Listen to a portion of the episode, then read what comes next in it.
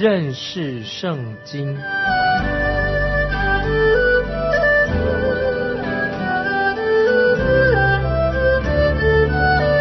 认识上帝的话，把上帝的话带到全世界。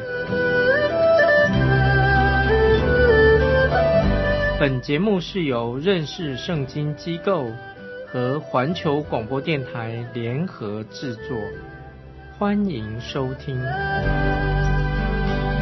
亲爱的听众朋友，你好，愿神祝福你，欢迎收听认识圣经。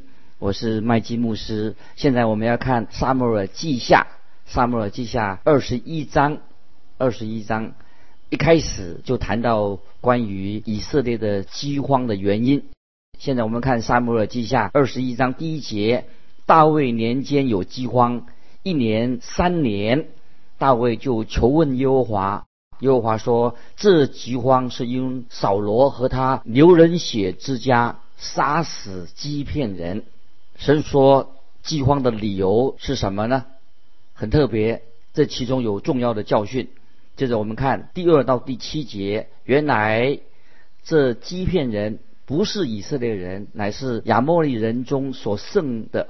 以色列人曾向他们起誓，不杀灭他们。扫罗却为以色列人和犹大人发热心，想要杀灭他们。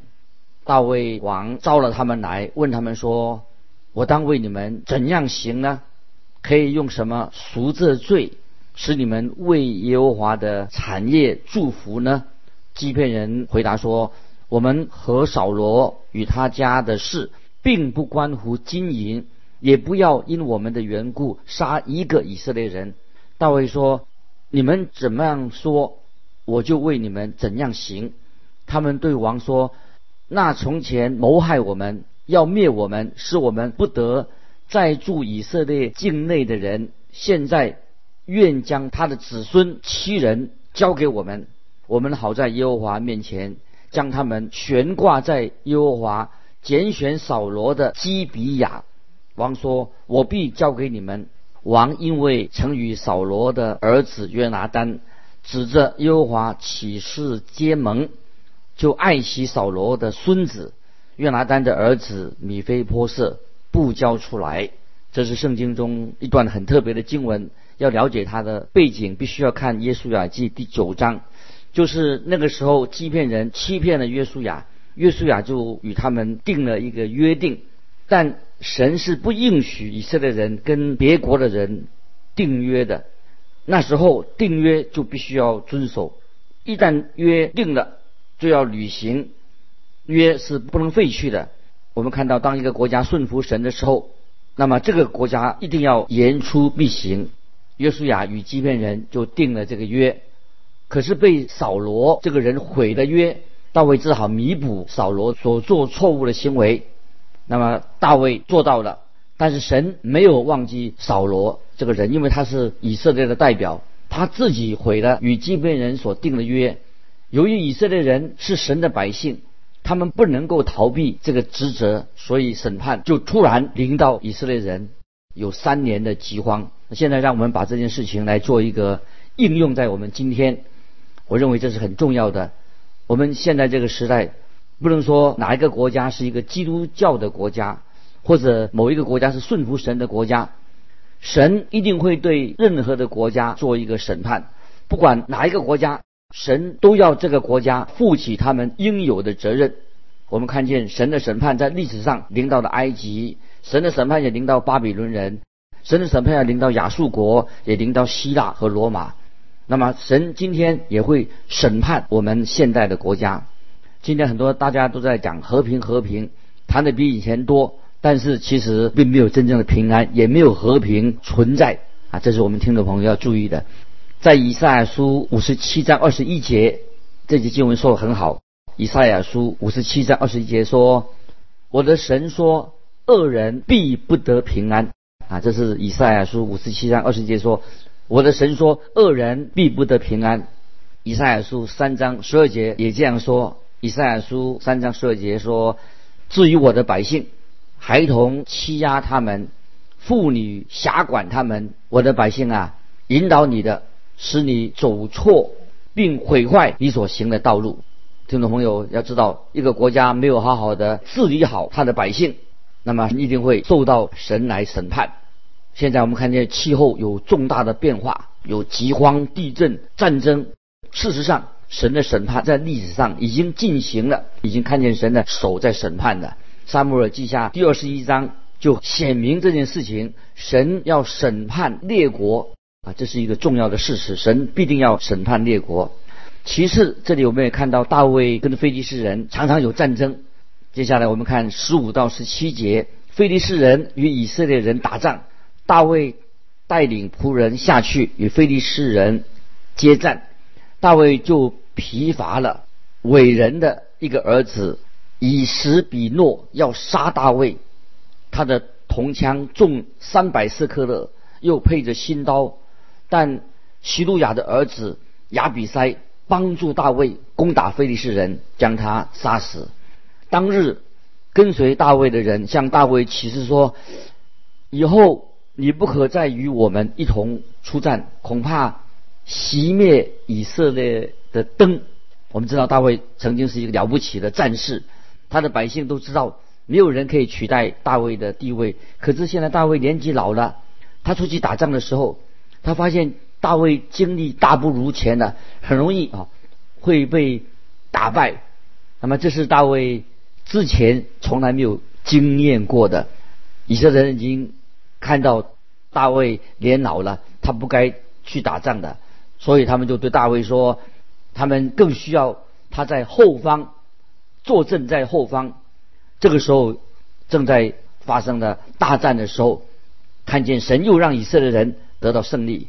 接下来我们看二十一章的二十二节，这四个人是加特伟人的儿子，都死在大卫和他仆人的手下。那么这一节提到伟人啊，就是巨人歌利亚。的意思啊，指歌利亚。当大卫出去和歌利亚年轻子的时候对打的时候，大卫选了五块光滑的石头来跟他对敌。后来大卫胜了。我还有听过有人啊很生动的来描述说，大卫可能恐怕是一次打不中他，所以他准备了好几块小石子。他们说这个是有一个属灵的教训，为什么用？五个啊，他用五个小石子呢，预备五个石子呢。他说就是要要我们常有准备。那么我们看这一段经文所做的解释，就是说这个巨人有四个儿子，这个时候他们都参入了参加菲利士人的军队里面。大卫知道，因为他杀的之前他杀的巨人歌利亚，所以歌利亚四个儿子一定会出来啊跟他对敌。虽然大卫已经有多年的作战的经验，现在歌利亚的四个儿子一定会啊来报仇的。如果亚比塞这个时候没有来援助大卫的话，那么很可能在这个跟非利士人作战当中，那么歌利亚的有一个儿子以斯比诺一定会借机来报仇。当时大卫他年轻啊，他跟歌利亚巨人对打的时候，他还另外存了啊四块小石子，他可以解决歌利亚这他的四个儿子在这个战场上。大卫的曾经用弹弓的技巧非常精准，可能他每天都练习了好个好几个小时，他会很精准来对付啊他的仇敌。接下来我们看。啊，这个二十一章里面，我们知道二十一章这段经文是大卫他做勇士的时代已经结束了。神曾经用许多奇妙的方法，把大卫所有的敌人都交在啊大卫的手中。接下来我们要看第二十二章撒母耳记下二十二章，大卫这个时候他就感恩向神感恩，神曾经把他从敌人的手中。搭救出来啊，做了许多的诗篇啊，做了许多的所唱的诗歌，诗篇十八篇也是一样啊，诗篇第十篇也是大卫所做的诗歌。接下来我们看二十二章，萨母尔记在二十二章第一节，当耶和华救大卫脱离一切仇敌和扫罗之手的日子，他向耶和华念这诗。那么这首诗歌很显然的是大卫在他年老的时候做的。当大卫回顾他一生，他就看见神的手一路带领他从年轻到晚年。诗篇二十三篇也是大卫在年老的时候写的啊。大卫在诗篇二十三篇，大家知道他说过：“耶和华是我的牧者，我必不致缺乏。”新约使徒保罗在腓立比书第一章六节也这样说。新约腓立比书第一章六节，保罗说：“我深信那在你们心里动了善功的，必成全这功，直到耶稣基督的日子。”感谢神，神。带领你，带领我，直到如今，亲爱的听众朋友，为什么你常常认为说神现在带领你，将来他不会继续的来眷顾你的？当然会啊！神是眷顾我们，以前、现在、将来。神在过去对大卫做了很大的眷顾，所以大卫对未来的充满了信心。接下来我们看第二、第三节，二十二章第二三二三节说：“耶和华是我的。”岩石，我的山寨，我的救主，我的神，我的磐石，我所投靠的，他是我的盾牌，是拯救我的脚，是我的高台，是我的避难所，我的救主啊！你是救我脱离强暴的啊！这里提到这一大堆赞美神的话，赞美诗说耶和华是我的岩石，岩石就是我们可以休息的地方，耶稣基督。也是拯救我们的岩石，我们可以在它里面安息。它是我们安息的，在它里面会得到安息，在它里面我们可以得到保护安息。我的山寨就指什么？神在保护我们，生活里面有神的保护。我的救主是指说我们受试探的时候，神一定会来搭救我们。我的神，我的磐石。那么神为什么不仅仅是我们的磐石岩石呢？就是神，我们可以。依靠他，这是我们对神的信心，他是我们信心的一个目标，是一个对象。我所投靠的，他是我的盾牌。就是说到神保护我们，常常保护我们脱离敌人的手。神是拯救我们的脚，什么意思呢？就是我们可以全心全意的依靠神的救恩，他是来救赎我们的。神是我们的高台，就是说我们可以。遥望远处的地方啊，神就变成我们的意象。我们看着神，知道我们的意象是什么？他是我们的意象。神是我们的避难所，是我们的救主。那么神就是那一位救我们脱离凶恶的神。感谢神啊！这是诗人大卫他所做的这些很鼓励我们的一个诗。今天我们在这个文明的时代，我们看起来好像没有什么。所谓文学啊，属灵的文学天才，没有他们也没什么远景，没什么，没有什么意象啊。这个时代啊，一切都由电脑操作啊，由光碟来告诉我们许多事情。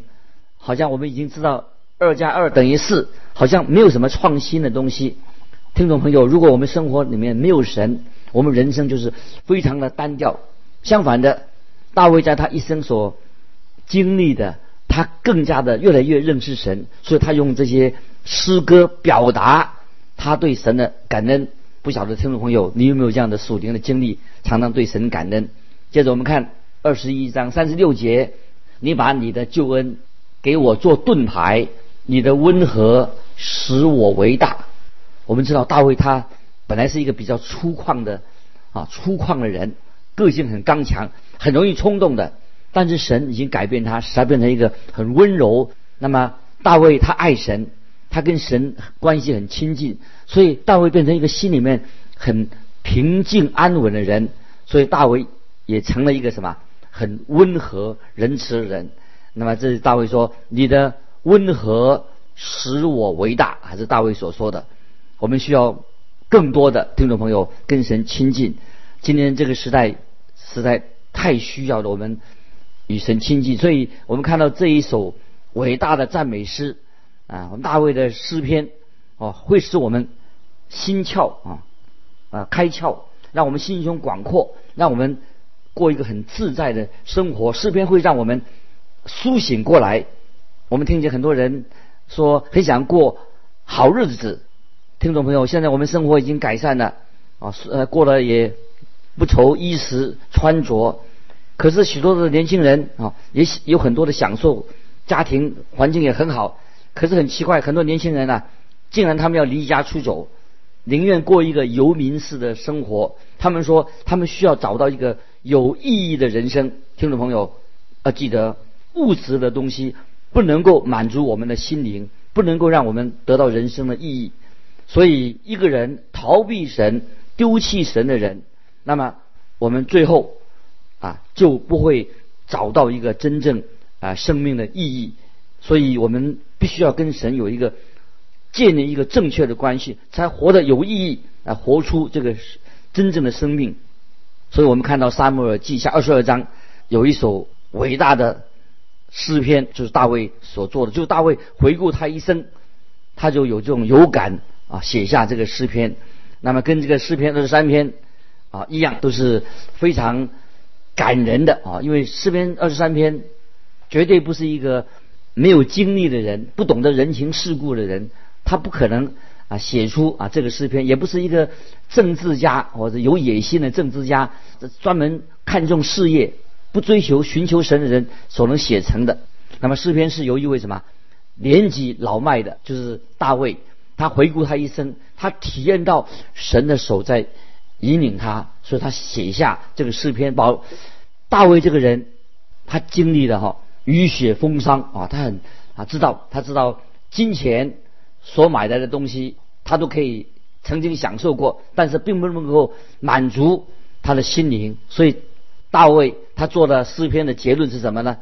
诗篇二十三篇，耶和华是我的牧者。所以这首诗篇太好了，不单单是一个文学上的一个好的作品，开启了我们的眼界。那么我们知道啊，我们所看到的日落。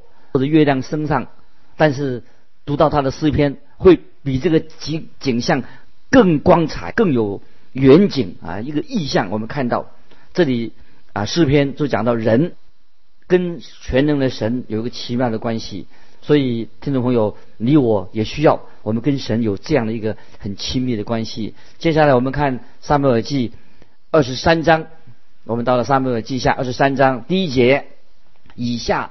是大卫末了的话，耶西的儿子大卫得居高位，是雅各神所高的，做以色列的美歌者说，他说什么呢？啊，下面我们等一下啊，我们知道大卫是耶西的儿子，耶西是伯利恒的农夫，大卫他自己从来不以为他的家世，用他们家世比较贫穷，不以他的家世感觉到羞耻，但是神把大卫。使他居高位，把他提升了，把他安置在伟人当中。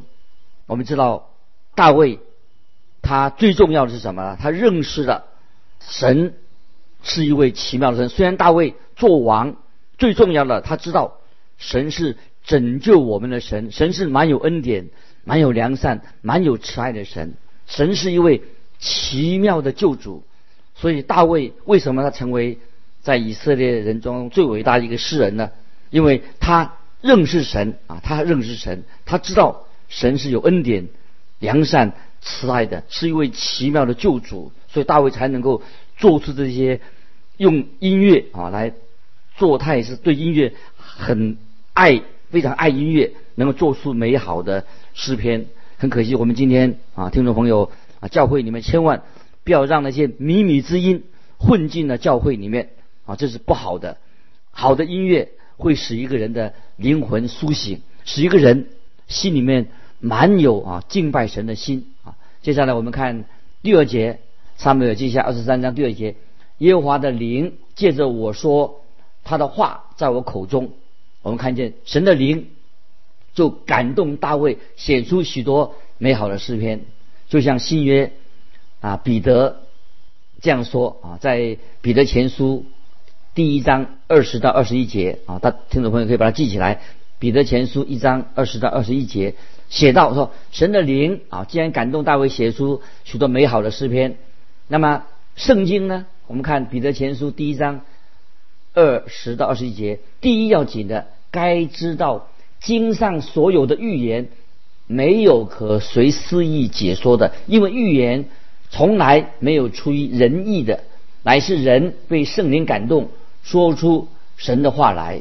所以圣经里面的话就是神的话，圣灵感动人啊，感动大卫写出诗篇，也感动啊其他的先知哦，他写出啊圣经的话语。接下来我们看第三、第四节，以色列的神，以色列的磐石，小谕我说，那以公义治理人民的，敬畏神，执掌权柄，他必像日出的晨光，如无云的清晨，雨后的金光，使地发生嫩草啊！这个作诗，大卫是一个很卓越的啊一个诗人，他做这样的宣告。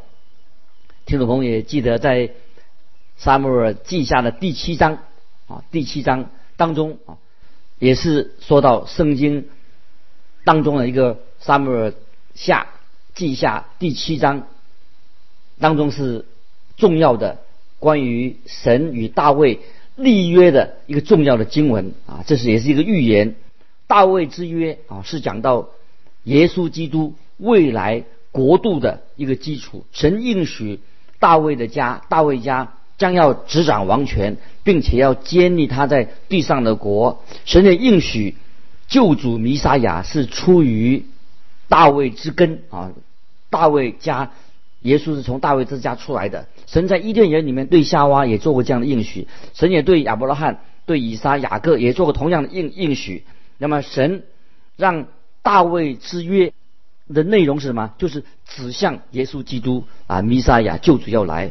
接下来我们看第五节，二十三章第五节：我家在神面前并非如此，神却与我立永远的约，自约凡事坚稳，关乎我的一切救恩和我一切所想望的，他岂不为我成就吗？听众朋友，把这个经文记起来。这样说，我家在神面前并非如此，神却与我立永远的约。这约凡事坚稳，关乎我的一切救恩和我一切所想望的，他岂不为我成就吗？大卫这里所说的意思是什么呢？他说：“我本来我的家是不配的，这是我不应该得到的，我个人是很不够格的。”那么这是大卫所说的。如果大卫这个人他是犯了罪。大卫也犯了罪，他也是罪有应得。那么，如果是这样来看大卫的话，神就不会跟他立约的，因为神是有恩典、有怜悯的神。如果根据我们要行善、要有善行来立约的话，那今天我们每一个人都不能得救了。所以，感谢神，神与大卫立了一个永久的约。神叫我们，神也与我们今天的听众朋友，神也是要跟你立个约。神怎么样立约呢？好，让我们。要想到神跟大卫立约，并不是大卫他是一个完全的人啊，大卫实在他也犯罪了。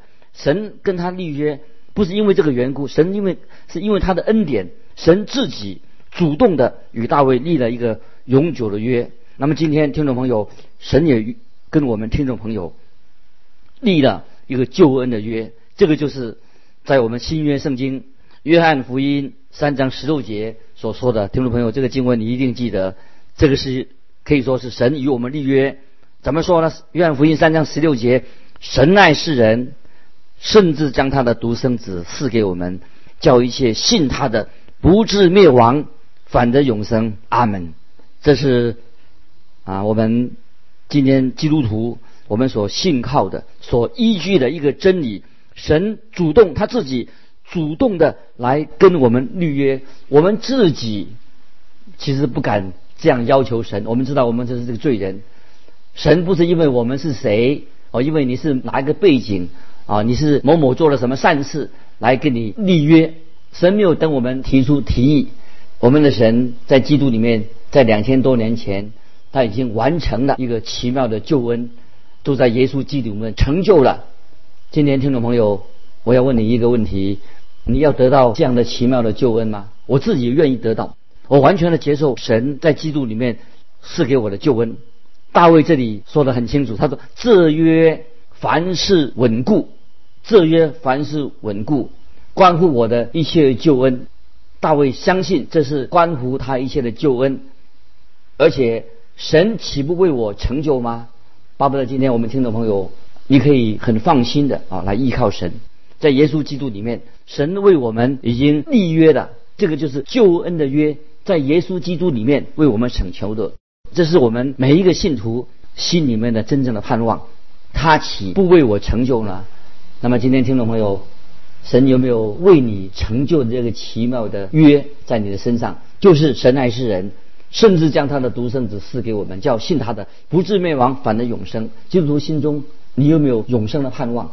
你是不是知道神在耶稣基督里面必定为你为我成就这个奇妙的救恩？就在耶稣基督里面。